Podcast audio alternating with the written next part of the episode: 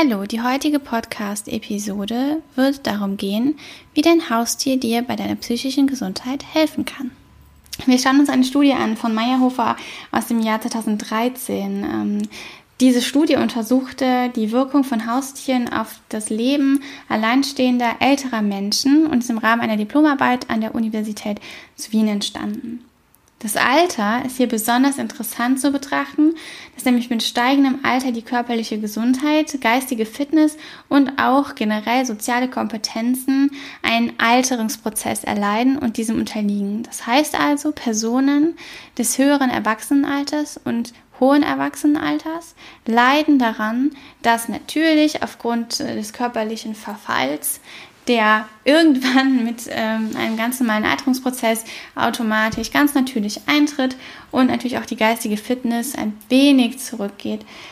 Ähm, genau, darunter existiert.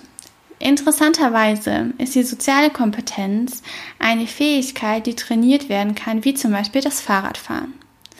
Wir konnten jetzt sehen und zeigen in einigen Studien, dass Personen, beispielsweise Großeltern, die regelmäßig Kontakt zu ihren Enkeln haben oder Personen, die sich ehrenamtlich in irgendwelchen Vereinen oder Organisationen ähm, engagieren und da Kontakt zu vielen Altersklassen und Altersstufen haben, diesen Effekt zurückhalten können, also diesen Effekt nicht haben, dass diese eine soziale Kompetenzabschwächung, Abstumpfung und Taubheit erleiden. Vielleicht kennst du oder kennt ihr, je nachdem, ob ihr gerade zu mehreren oder alleine zuhört, dass wenn ihr mit eurem, sagen wir mal, alleinstehenden ähm, Opi, der ganz alleine lebt, sonst relativ wenig soziale Kontakte hat und so weiter, irgendwie mal in die Stadt geht und mit dem was Interessantes machen wollt. Dann geht ihr jetzt an irgendeinem Unverpacktladen vorbei, ihr geht da rein und dann werdet ihr ganz normal geduzt. Ah, hallo, na, was willst du denn? Soll ich dir die überzogenen Cashewkerne anbieten oder irgendwas. Oder ihr geht ins Ikea, da wird man auch geduzt. Für diese Menschen ist geduzt werden eine super komische Situation und wird oft als sehr unfreundlich und nicht höflich genug verstanden. Für die Leute des jungen Erwachsenenalters und jüngeren Erwachsenenalters ist das geduzt werden ein völlig normaler Prozess und entsteht sozusagen aus dem ähm, dem Globalisierungsprozess, dass englische Begriffe und die englische Sprache einen großen Einzug und viel höheren Stellenwert jetzt aktuell in unserer Gesellschaft bekommt und hat, als es noch vor 60 Jahren der Fall war ungefähr. Also, das, was wir hier jetzt sehen, dass der Opa, der gerade in den nachhaltigen Unverpacktlagen geht, mit dieser Situation, geduzt zu werden, nicht so gut umgehen kann, ist noch ganz normal. Jetzt stellen wir uns das aber mal regelmäßig vor, durch andere soziale Konzepte und Konstellationen und so weiter. Da können wir feststellen, dass Personen des eher höheren Erwachsenenalters diese soziale Kompetenz und diese Flexibilität eben nicht mehr so mitbringen wie die Leute des jüngeren Erwachsenenalters. Auch ein ganz normaler Prozess, der aber wie gesagt durch eine gute Sozialisation und Integration in die Gesellschaft mit mehreren Generationen aufgehalten werden kann. Also wenn Personen, auch einer älteren Generation, mit Personen jüngerer Generation zu tun haben und das auch regelmäßig und oft, dann tritt dieser Effekt dieser, ähm, sage ich mal, sozialen Kompetenztaubheit, trifft dann nicht mehr auf. Jedenfalls auch nicht mehr so stark. Das Alter zeigt sich häufig in Bereichen der Selbstversorgung und Selbstfürsorge.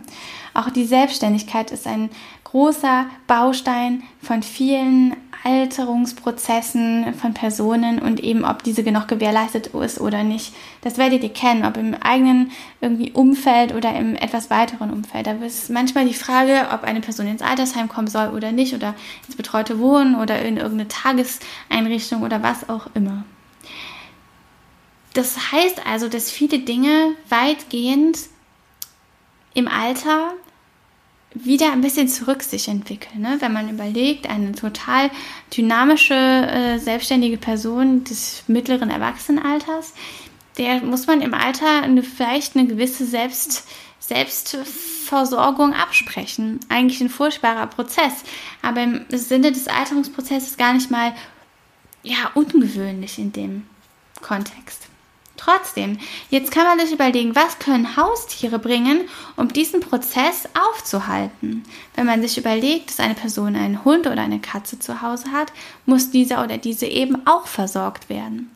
Hier konnte in Studien wirklich ein Zusammenhang gezeigt werden. Also, wenn eine Person sich um eine andere Person oder um ein Tier kümmern muss und da regelmäßig Nahrung beschaffen muss und kämmen und duschen und so weiter, oder irgendwie Wasser hinstellen, Katzenklo sauber machen und so weiter, dann wird die eigene Selbstfürsorge auch angesprochen. Das ist ein ganz normaler Prozess, dass wenn Leute alleine äh, sind, weniger so auf diese, naja, sagen wir mal, Versorgungsaspekte achten. Das kennt jeder wahrscheinlich von uns, wenn er mal irgendwie alleine war, ein paar Wochen, dass man sich dachte, ach, der Pullover, komm, der tut's noch. Viele Leute sagen auch, dass wenn sie alleine für sich kochen, nicht so pompös und gesund und aufwendig kochen, wie wenn noch andere Menschen dabei sind. Es ist also ein ganz normaler Prozess, den man im menschlichen Kontext und Zusammenleben beachten kann, der uns aber alle auch betrifft. Warum kochen wir jetzt weniger ausführlich, wenn wir nur für uns selbst kochen? Ist doch Quatsch. Wir sind genauso für unsere Gesundwerdung, Erhaltung und Prävention von irgendwelchen Erkrankungen zuständig, wie das für andere Leute der Fall ist. Also das Wohlbefinden und die Lebensqualität sind wichtige Punkte, woran man sozusagen den Zustand eines Menschen auch mit im Alterungsprozess mit beachten und bewerten kann sozusagen. Ist das Wohlbefinden noch da und ist das super gegeben und fühlt sich die Person einigermaßen wohl, sind gute Voraussetzungen dafür geschaffen, diese Person wieder noch mehr zu integrieren in den sozialen Kontext und wieder ein bisschen fitter sozusagen zu machen. Die meisten Studien zu äh, Zusammenhängen mit Haustieren und positiven oder eben negativen Effekten auf Menschen und besonders älteren Menschen sind in Altersheimen und Krankenhäusern entstanden. Und da konnten durchgehend positive Effekte eines Haustieres auf die Menschen dieser Einrichtungen gemacht werden. Gezeigt werden sozusagen, dass es also positiv ist. Wir konnten hier konnten Ergebnisse gefunden werden, die auf alle Generationen zutreffen, denn wir wissen, in Krankenhäusern sind nicht nur Menschen des irgendwie höheren oder hohen Erwachsenenalters, sondern im Krankenhaus sind alle Altersklassen vertreten. Das zeigt also, unabhängig davon, welcher Altersklasse man angehört, scheinen Haustiere immer einen durchgehend positiven Effekt aufzuweisen in dieser Studie. In der vorliegenden Studie von ähm, Meyerhofer 2013 wurden bestimmte Faktoren festgestellt, die ähm, die Beziehungen von Tieren und Menschen kennzeichnen und ausmachen. Einmal ist es die Beziehung an sich, dass eine emotionale Bindung vorliegt und die Versorgung, dass also die Person das Bedürfnis hat und sich auch in der Pflicht sieht, sich um dieses Tier oder diesen Menschen zu kümmern. Genau, deswegen ist es wichtig, dass Personen zu einer Person Sozialkontakt halten oder auch eben zumindest zu Tieren Kontakt halten. Im Kontext mit Haustieren und Menschen ist auch noch wichtig zu erwähnen, dass die Motorik einen wesentlichen Bestandteil ähm, an Verbesserung noch darstellen könnte. Jetzt stellen wir uns beispielsweise mal vor, wir haben einen Chihuahua oder ein älterer Herr hat eben einen Chihuahua oder eine ältere Dame und dieses sehr, sehr kleine, filigrane Halsband muss da dreimal am Tag angelegt werden. Für junge Menschen ist es vielleicht noch keine so große Herausforderung, wenn auch doch knifflig. Jetzt stellen wir uns aber mal vor, wie das für ältere Menschen sein muss. Da sind die Finger nicht mehr so beweglich, die können die nicht mehr so gut knicken und die ganze Feinmotorik ist nicht mehr so fein, wie sie, ähm, wie sie doch einmal war das ist aber super wichtig, dass das gemacht wird, dass hier ein Training sozusagen der Feinmotorik vorliegt, eben dieses Halsband des Chihuahuas zu schließen, weil dadurch natürlich die Nervenbahnen der Motorik und die Motorik an sich erhalten und gestärkt wird, dass da kein Abbau geschieht. Das Ganze wird also sozusagen als Motoriktraining angesehen. Außerdem, besonders jetzt bei Hunden oder auch bei anderen Tieren, die man regelmäßig bewegen muss, wie Pferde und so weiter, ist natürlich der Aspekt der Bewegung ein wesentlicher Bestandteil. Vielleicht kennst du es selber, dass du auch dachtest, ah ja, jetzt würde ich mal gerne spazieren gehen, aber irgendwie kommst du dir komisch vor, weil alle anderen Leute, die dich dann auf der Straße sehen könnten, denken vielleicht, ach, hat die nichts anderes zu tun, musst du jetzt spazieren gehen oder was auch immer. Ähm, natürlich sollte man sich das nicht denken, aber ich glaube, da hast du dich auch wahrscheinlich schon mal bei ertappt. Hier ist ein Hund ein super Vorteil, ähm, den sozusagen vorzuschieben. Ja, der Hund muss raus. Äh. Manchmal ist es sogar so, dass die Menschen eigentlich raus wollen und den Hund sozusagen als Grund vorschicken. Das finden wir auch oft auch bei Kindern, dass gesagt wird, ja, bei Familienfeiern zum Beispiel, wenn irgendwann keine Lust mehr hat, dann wird dann gesagt, ja, der kleine Hans-Peter, der will nicht mehr und wird sozusagen ein bisschen als Grund vorgeschoben. Es kann also helfen, auch ähm, sozial akzeptierter sozusagen ähm, seinen Bewegungsdrang auszu, auszuüben. Bei älteren Menschen ist es eher andersrum und da befeuern sozusagen die Hunde die älteren Menschen zu mehr Bewegung. Und das ist natürlich super wichtig, um langfristig ein gesundes und bewegtes Leben zu führen. Oder bewegliches auch. Also, das Gefühl, gebraucht zu werden, dann das Stärken von Feinmotorik und Bewegung, das ist ein super wichtiger Vorteil. Das Erhalten von sozialer Kompetenz, auch eben im Umgang mit Tieren, und hier sei auch noch erwähnt, dass Personen, die Tiere besitzen, oft mit anderen Tierbesitzern viel schneller in sozialen Kontakt treten und sich miteinander austauschen als Nicht-Haustierbesitzer. Vielleicht kennst du diese Situation, du gehst mit deinem Hund irgendwie die Straße lang und dann kommt dir ein anderer Hundebesitzer vorbei und dann kommt ihr ganz schnell ins Gespräch, ah, ist das ein Männchen oder Weibchen, was ist das für eine Rasse und dann ist schon direkt ein Gespräch da. Das ist bei Katzen nicht anders. Und trotzdem bietet sozusagen das Tier eine initiale Gesprächsgrundlage. So können Tiere auch die soziale Kommunikation mit anderen Menschen einfach erleichtern. Jetzt schauen wir uns mal an, was die anderen Studien so dazu sagen. Ich habe mir eine Studie von Böhm und Freitag rausgesucht aus dem Jahr 2016. Die konnten herausfinden, dass es 1980 schon erste Forschungen zu positiven Einflussfaktoren von Tieren auf die menschliche Gesundheit gab und das Ganze eine sehr unübersichtliche, sehr heterogene Forschungslage mittlerweile ist. Und zwar gibt es kaum Längsschnittstudien, das heißt Studien, die über einen längeren Zeitraum ähm, Personen ähm, ja, kontrollieren, sozusagen im Sinne ihrer, ähm, ihrer zu untersuchenden Variable. Das heißt also, es wurde jetzt nicht über einen längeren Zeitraum, sagen wir mal zehn Jahren, die ähm, psychische Gesundheit eines Hundebesitzers, eines Nicht-Hundebesitzers und so weiter ähm, kontrolliert oder eben einfach mit mitgeschrieben, so dass man dann am Ende sagen konnte, oh, über den Zeitpunkt, äh, den Zeitraum von zehn Jahren hinweg konnte der Hundebesitzer immer durchgehend eine bessere psychische Gesundheit aufweisen, äh, als der Nicht-Hundebesitzer beispielsweise. Diese Studien gibt es aber wirklich echt sehr rar. Und es gibt auch sehr wenige Studien im deutschsprachigen Raum und der Einfluss von Einflussfaktoren, das heißt also anderen mit moderierenden Variablen, ist noch nicht klar. Also Variablen, die sozusagen die Effektivität, hm, dass ein Tier im Haus ist, auf die psychische Gesundheit, was das alles beeinflusst, dass das einfach noch nicht ganz deutlich ist, dass man das noch nicht sagen kann und noch nicht ganz ergründet ist, wie viele und welche Faktoren da eine Rolle spielen, ähm, dass es dazu Effekten kommt. Es gibt aber sozusagen schon die Intention, eine Klärung für die Zusammenhänge zu finden zwischen Tier und äh, Mensch und eben deren beiderseitige psychische Gesundheit. Es gibt diese Zusammenhänge, das können wir durch Forschung sagen, man weiß aber noch nicht genau welche und wie. Positive Effekte zeigen sich hier in der vorliegenden Studie von Böhm und Freitag ähm, aus dem Jahr 2016 tatsächlich nur bei lang, längsschnittlichen Betrachtungen ähm, psychischer Gesundheit bei Hundebesitzern. Hier konnte im Vergleich zu dauerhaften Menschen, die im Zeitraum der Studie kein Tier hatten, eine Verbesserung. Hingegen schien in dieser Studie ein Nichtbesitzen von Katzen gesundheitsförderlich zu sein. Jetzt fragen sich alle Katzenbesitzer, wie das denn sein kann.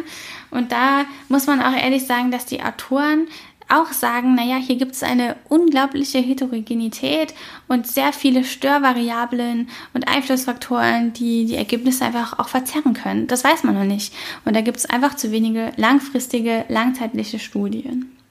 Es sollen weitere Forschungen angestellt werden, wo auch die Unterschiede zwischen Hund und Katze und deren Zusammenleben ähm, und das Wirken auf Menschen untersucht werden können.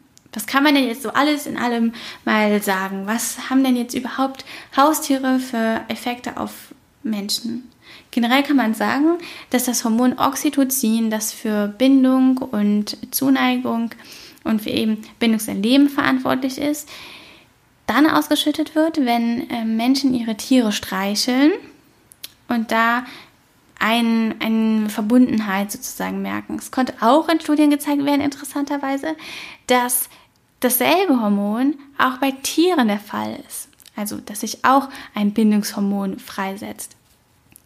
Serotonin ist ein Glückshormon und da konnte eine sehr, sehr witzige Studie aufschlussreich sein, nämlich, dass es schon für viele Hundebesitzer reicht, ihren, die Augen ihres Hundes zu schauen, dass sich der Serotoninspiegel anhebt. Das heißt also, wenn Hundebesitzer ihren Hunden in die, Auge, in die Augen blickten, stieg ihr Serotoninspiegel und sie waren gleich fröhlicher und beschwingt sozusagen.